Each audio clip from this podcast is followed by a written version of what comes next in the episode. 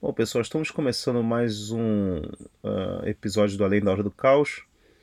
Hoje a gente vai colocar aqui para vocês uma palestra dada por mim, Douglas de Lisboa, no encontro europeu do curso online de filosofia do professor Olavo de Carvalho. Uh, o tema na ocasião foi uh, Arte Nazista Introdução ao documentário Arte da Destruição. Tá? Então, essa palestra foi dada no passado e acho que foi muito proveitosa. E então, aproveitem aí o podcast.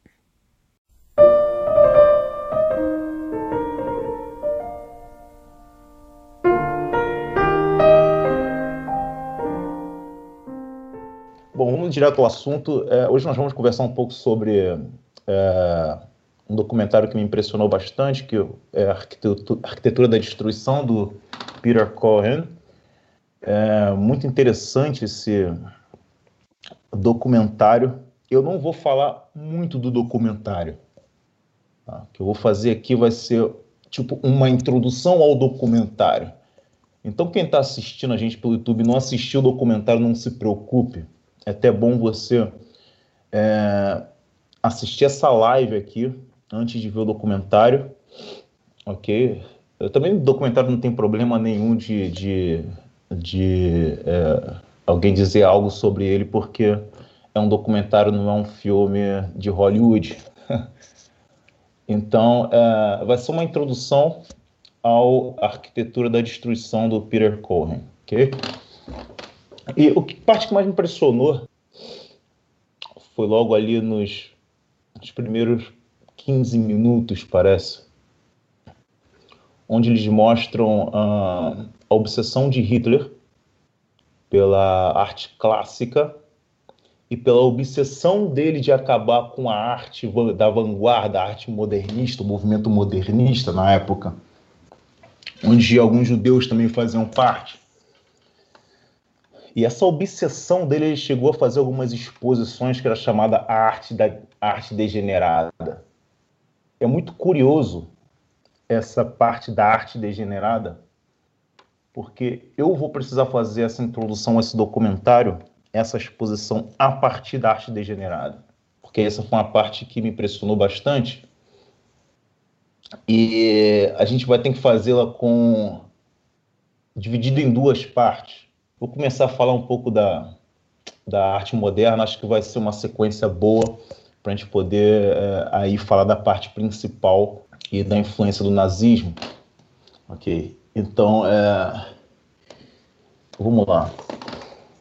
Quando a gente fala da arte moderna, cara, a gente precisa pensar onde foi essa ruptura da arte moderna com a estética anterior, com a estética clássica, o modo de ver a arte, como os clássicos viam, como os renascentistas viam, como os barrocos viam. Aonde foi essa ruptura?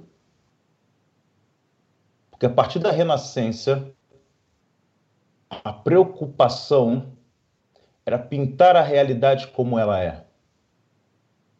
Representar a realidade como ela é. Então existia uma certa preocupação com a perspectiva, per, um perfeccionismo geométrico muito grande. E dizer: olha, a realidade é exatamente assim. E a minha técnica consegue reproduzi-la muito bem. Só que o ponto de ruptura porque a gente pode ver essas execuções muito bem feitas também do ser humano, de luz e sombra, no barroco, as luzes no neoclássico. Mas quando a gente chega no impressionismo, no século XIX, a gente consegue ver uma mudança que, na minha visão, ela vem de uma mudança filosófica da época. Porque agora não é mais. E é, e é muito sutil isso, eu quero que vocês tenta reparar, tenta perceber essa sutileza. não é mais sobre pintar a realidade como ela é, mas pintar aquilo que eu percebo. Olha a sutileza disso. A impressão que eu tenho da realidade é aquilo que a minha mente organiza o caos que a realidade é, caso ela exista. Caso o nome existência faça algum sentido. Então, eu vejo no impressionismo, começando ali no Monet,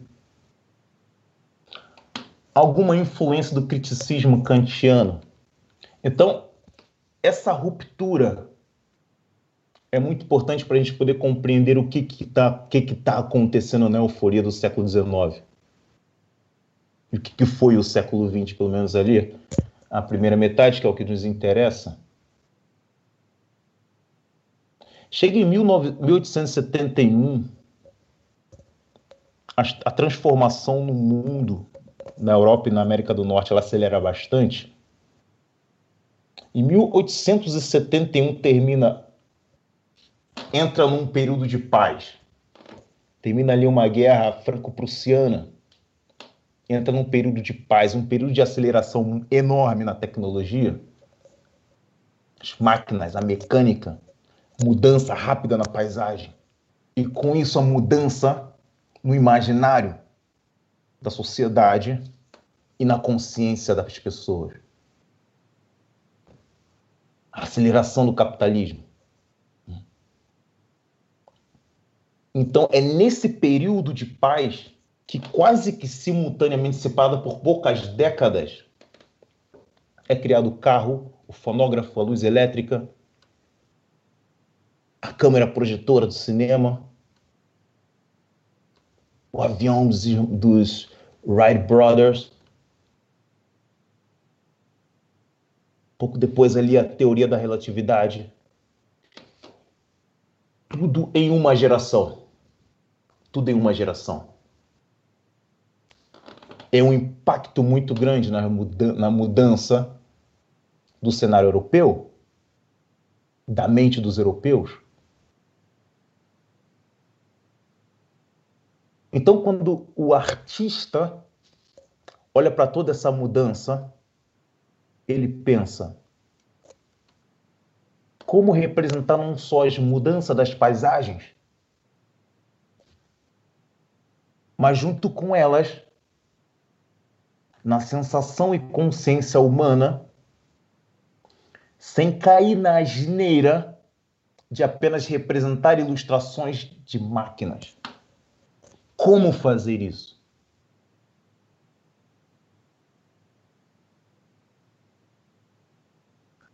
O impressionismo já não era mais o suficiente, porque não era disso que o impressionismo tratava. Os primeiros a se arriscarem nisso foram os cubistas. Hum? Com Paul Cetzani. Hum? Que ele tinha uma coisa que ele falava. Bem, o impressionismo é sobre isto é o que eu vejo. E Setson dizia: Isto é o que eu vejo? Eu posso até completar, vamos botar. A Renascença dizia: Isso é o que é. O impressionismo dizia: Isto é o que eu vejo. E o cubismo de Cézanne perguntava: Isso é o que eu vejo? Então César ali ele abriu as portas para a possibilidade. Eu era livre para fazer o que eu quero com a pintura, para distorcer a realidade. Então já não era mais a impressão daquilo que eu via.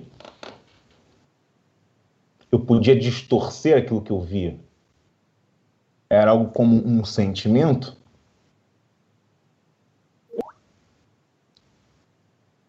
Mais tarde, o Picasso veio com a ideia do seguinte: claro que não dá para falar sobre todo o movimento cubista,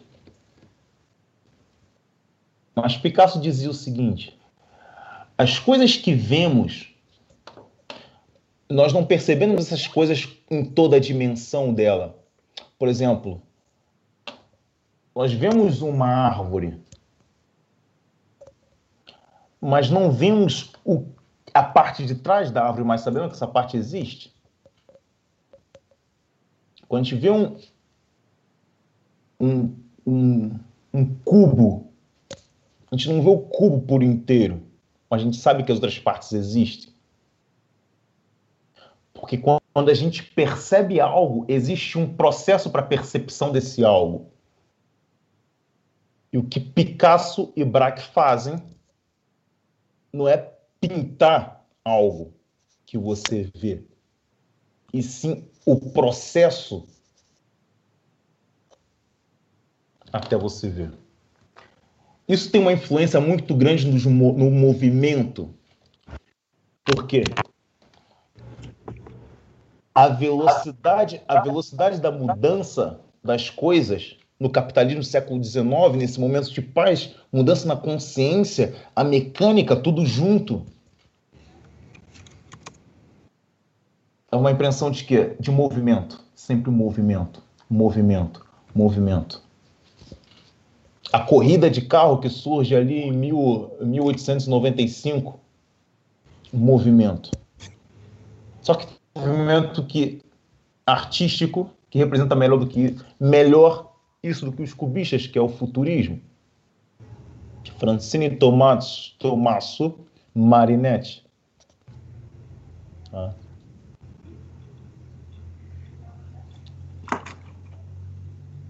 Marinetti era um cara apaixonado por corrida.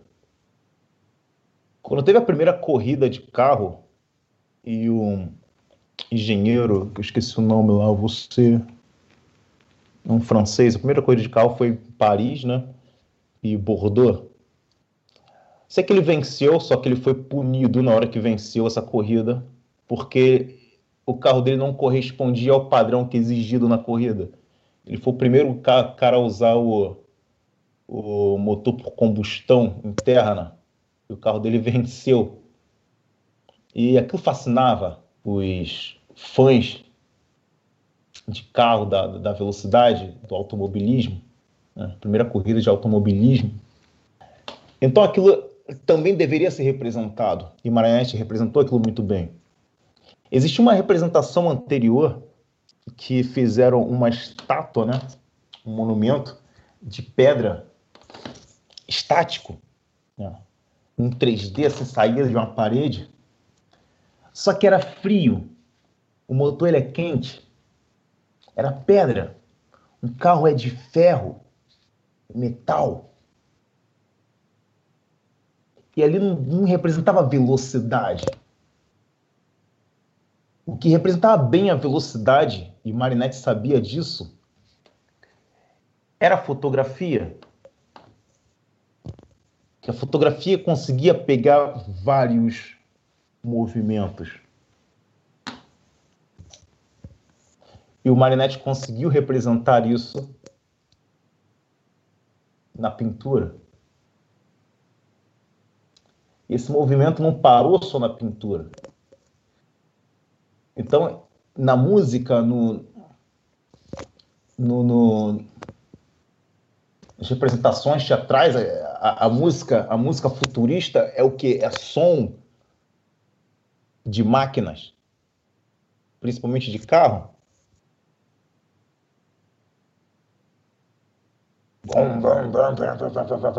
E se você vê a música totalmente sem sentido, que às vezes é, isso não é música, isso é só som, só barulho. Não tem harmonia, melodia nem ritmo aí. Pra vocês terem uma ideia, eu vou compartilhar aqui a tela, vou mostrar para vocês que estamos assistindo a música futurista. Cadê? Tá aqui.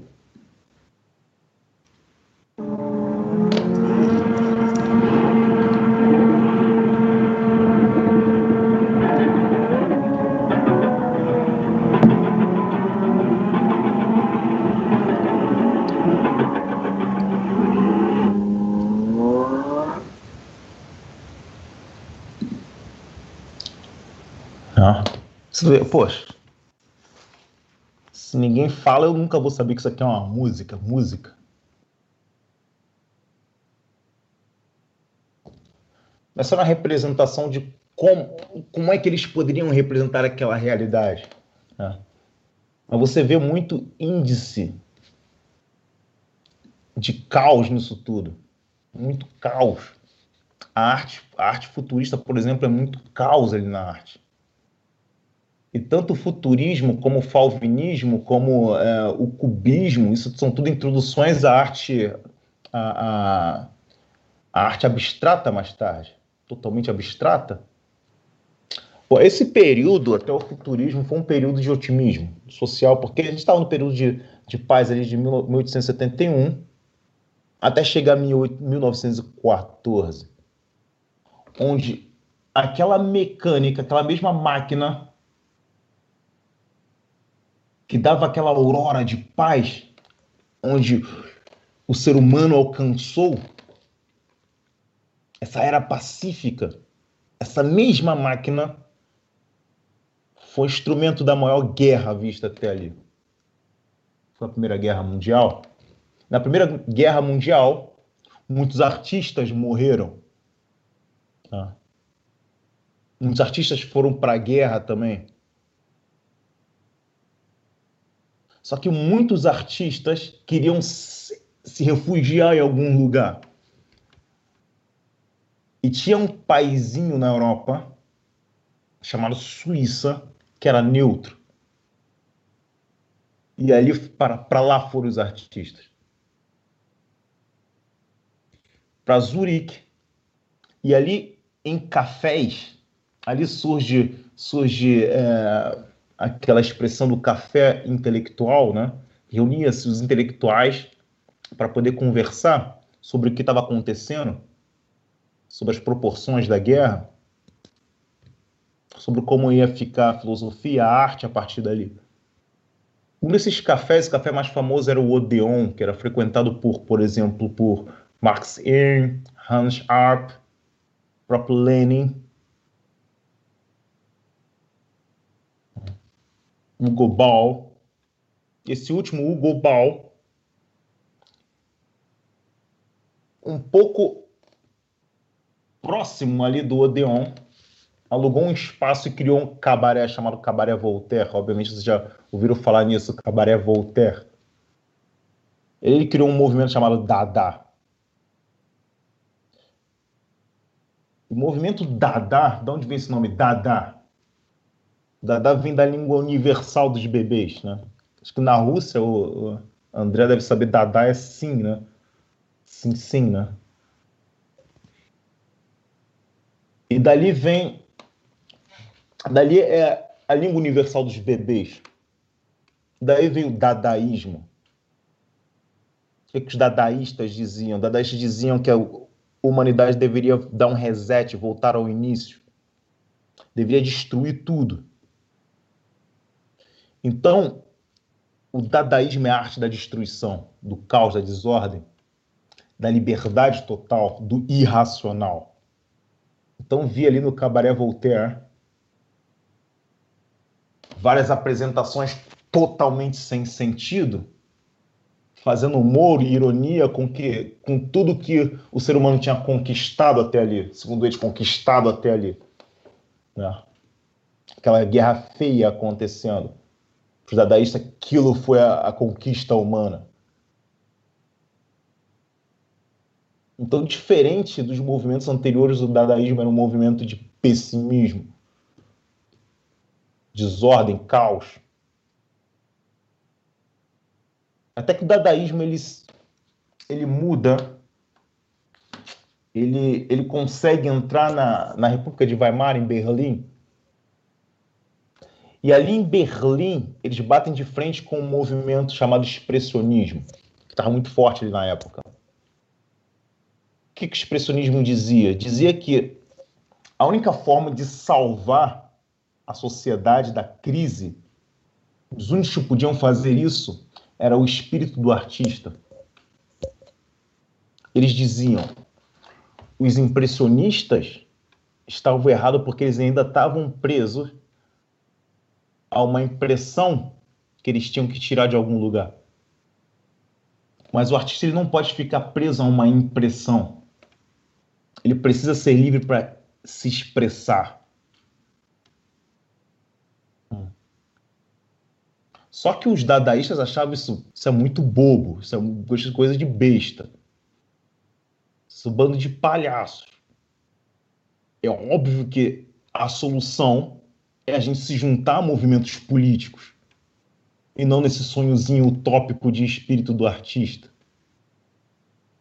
É nessa época que os dadaístas se juntam com, com ideologias políticas, como por exemplo com o comunismo. Só que os comunistas abandonam eles porque é, isso aí é movimento de burguês. Os comunistas fazem o próprio movimento que é o construtivismo, construtivismo soviético, né? Que era pura propaganda também, de arte não tinha nada. É nesse cenário artístico que Hitler vê quando entra no poder. Falvismo, o cubismo, o dadaísmo. Vocês acham que para ele, porra, então ele pega e joga um balde de água fria em tudo.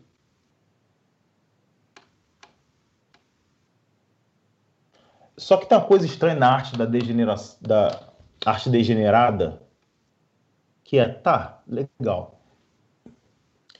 Hitler diz que tem uma arte que representa o homem. E por isso essa arte degenerada representa o homem degenerado. O estúpido, o deficiente, o retardado. O idiota com problema mental, ser inferior. Esses merdas não podem estar na sociedade com a gente. Porque eles contaminam a gente.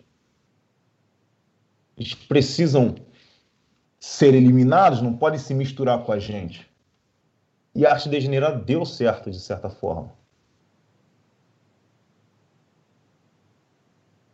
A propaganda dele dava certo. De tornar a Alemanha grande.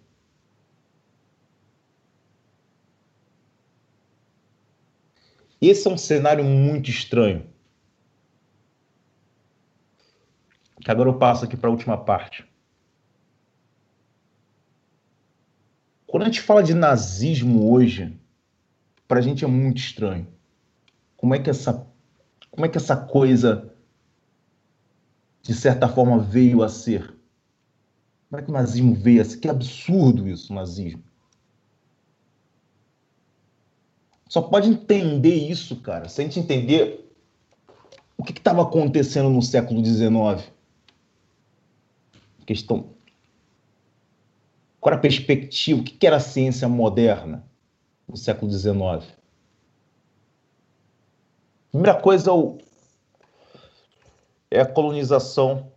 Tem o episódio da colonização dos ingleses em 1820 na Tasmânia, onde os ingleses massacraram os, os habitantes da Tasmânia, que viviam ali há muitos séculos, eles massacraram, massacraram. Depois desse massacre, mais tarde, surge um cara que estava foragido, surge na Inglaterra um cara que estava foragido, porque é, ele foi acusado de, de roubar corpos, de roubar crânios, de roubar é, restos mortais dos cemitérios. Então ele fugiu, desapareceu. Em 1848 esse cara aparece com um livro. O nome dele é Robert Knox. O livro dele se chama The Race of Man. E nesse livro tem uma parte que ele dizia assim: a raça é tudo. A ciência, a arte, a literatura, em outras palavras, a civilização depende dela. A raça negra é impossível de ser civilizada. Fecha aspas.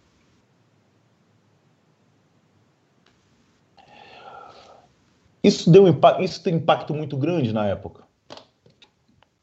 E ali tinha é, cientistas seguidores de, de Robert Knox, eles faziam medidas de crânios para ver se existia raça inferior e viram que o crânio do africano era diferente do crânio do, dos tasmasianos e era diferente do crânio dos americanos, diferente do crânio do pessoal da, do norte da Europa. Ele via essa raça inferior por causa do tamanho do crânio.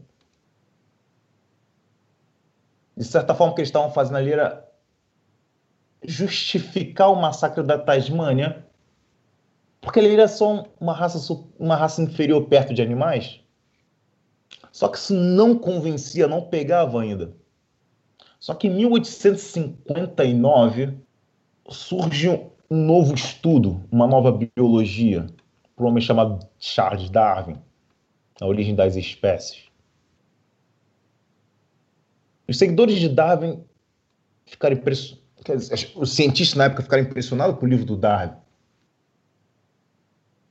E disseram, se raça, se raça de outras espécies elas se diferenciam de inferiores e superiores e uma padece,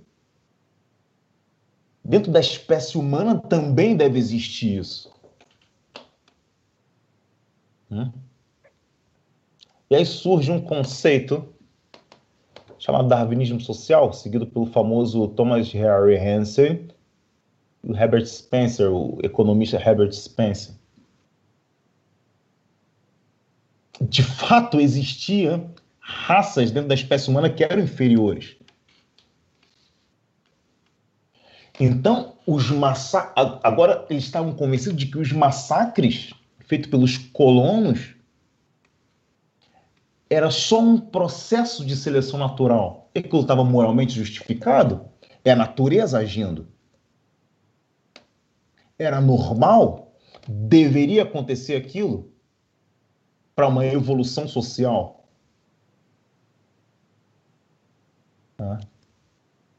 Só que aconteceu algo interessante. Eles começaram a perceber que existia uma relação entre raça e classe.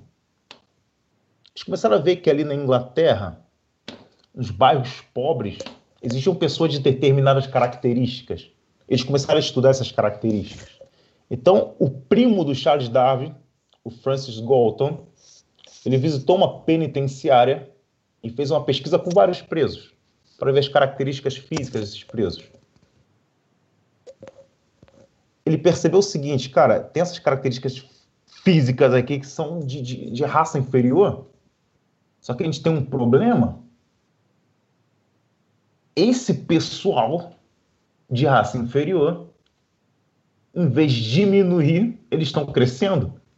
Não deveria acontecer isso. Eles deveriam ser eliminados naturalmente.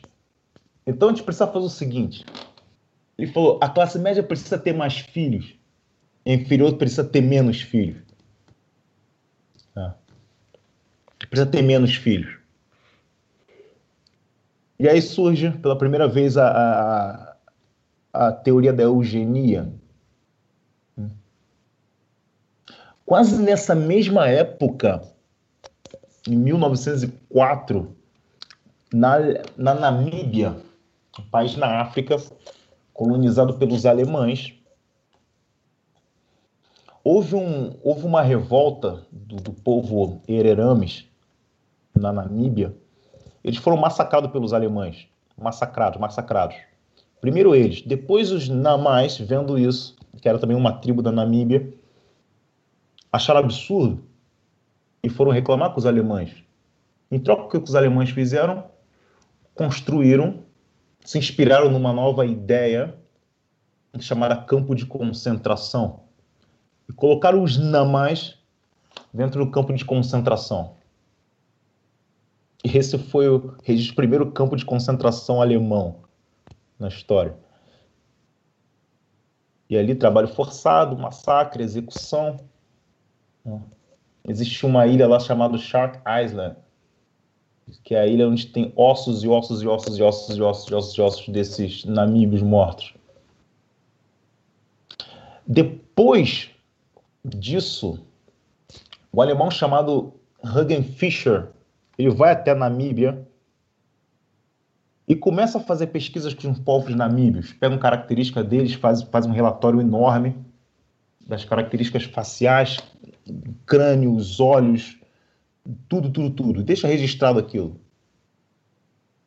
Eles descobrem que, cara, essas raças inferiores prevalecem sobre as raças superiores em termos de hereditariedade.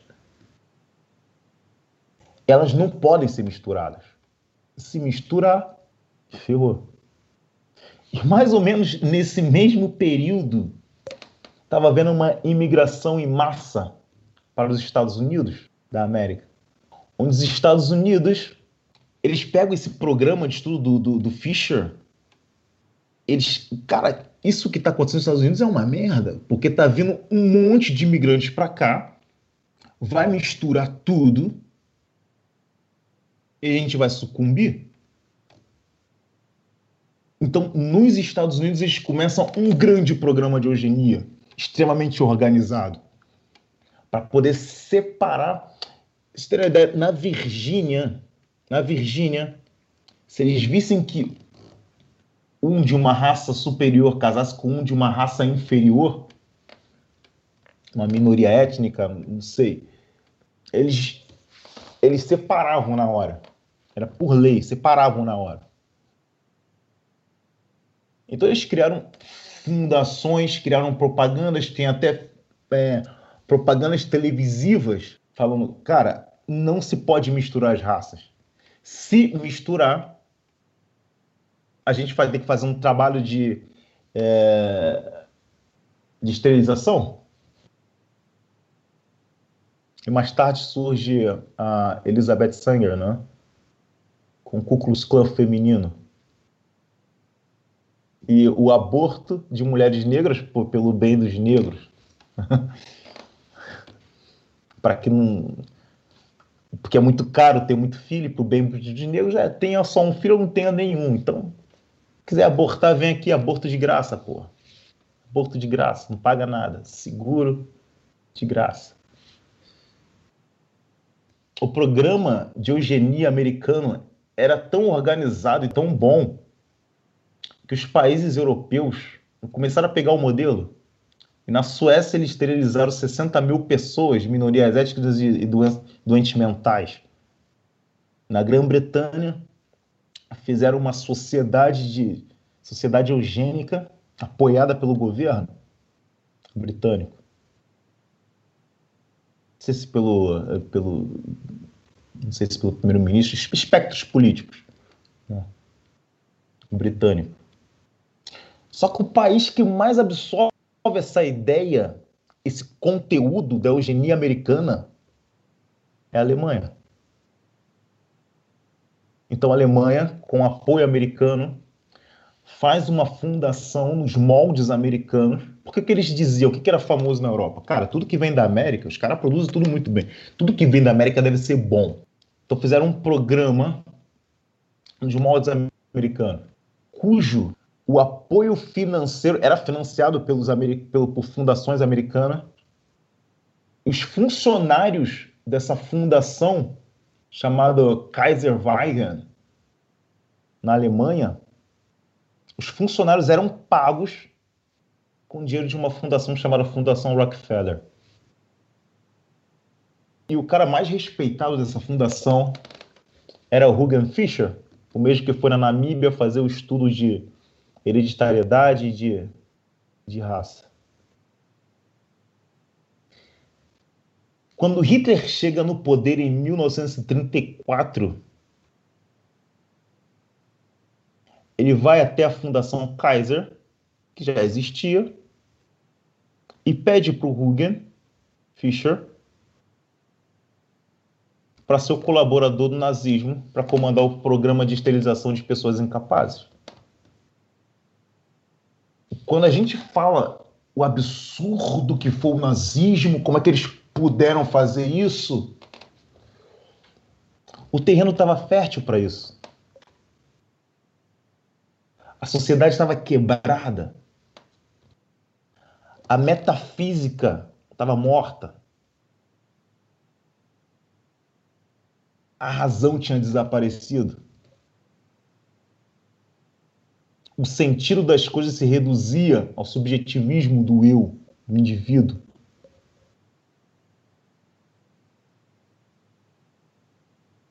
Claro que na arte você tinha muita gente, pô, tipo, tinha o T.S. Eliot, tinha, tinha os modernistas que. Esse era o terreno fértil para o nazismo. Não é que o Hitler veio do nada. A ciência moderna já estava de braços abertos para receber o nazismo. E aqui eu termino a minha exposição falando o sonho utópico, aquela arquitetura utópica de Hitler é a imagem do cientificismo moderno, eugênico, a raça pura. E, cara, existia um arquiteto chamado Eugene, o meu francês não é bom, Eugene, Eugene Louis uh, Bolle, que é filho da Revolução Francesa, que o lema dele, eu vou colocar aqui na tela para vocês, vê se não parece, cara. A arquitetura que o Hitler fez, faz... que o Hitler desenhou, eu não vejo como não ter ligação. E o lema da arquitetura dele era o seguinte: autoridade, poder e morte. Do Eugene autoridade, poder e morte. E essa utopia da arquitetura, essa utopia da, da arte, essa utopia do homem puro, tentou se tornar realidade, só que ceifou muitas vidas.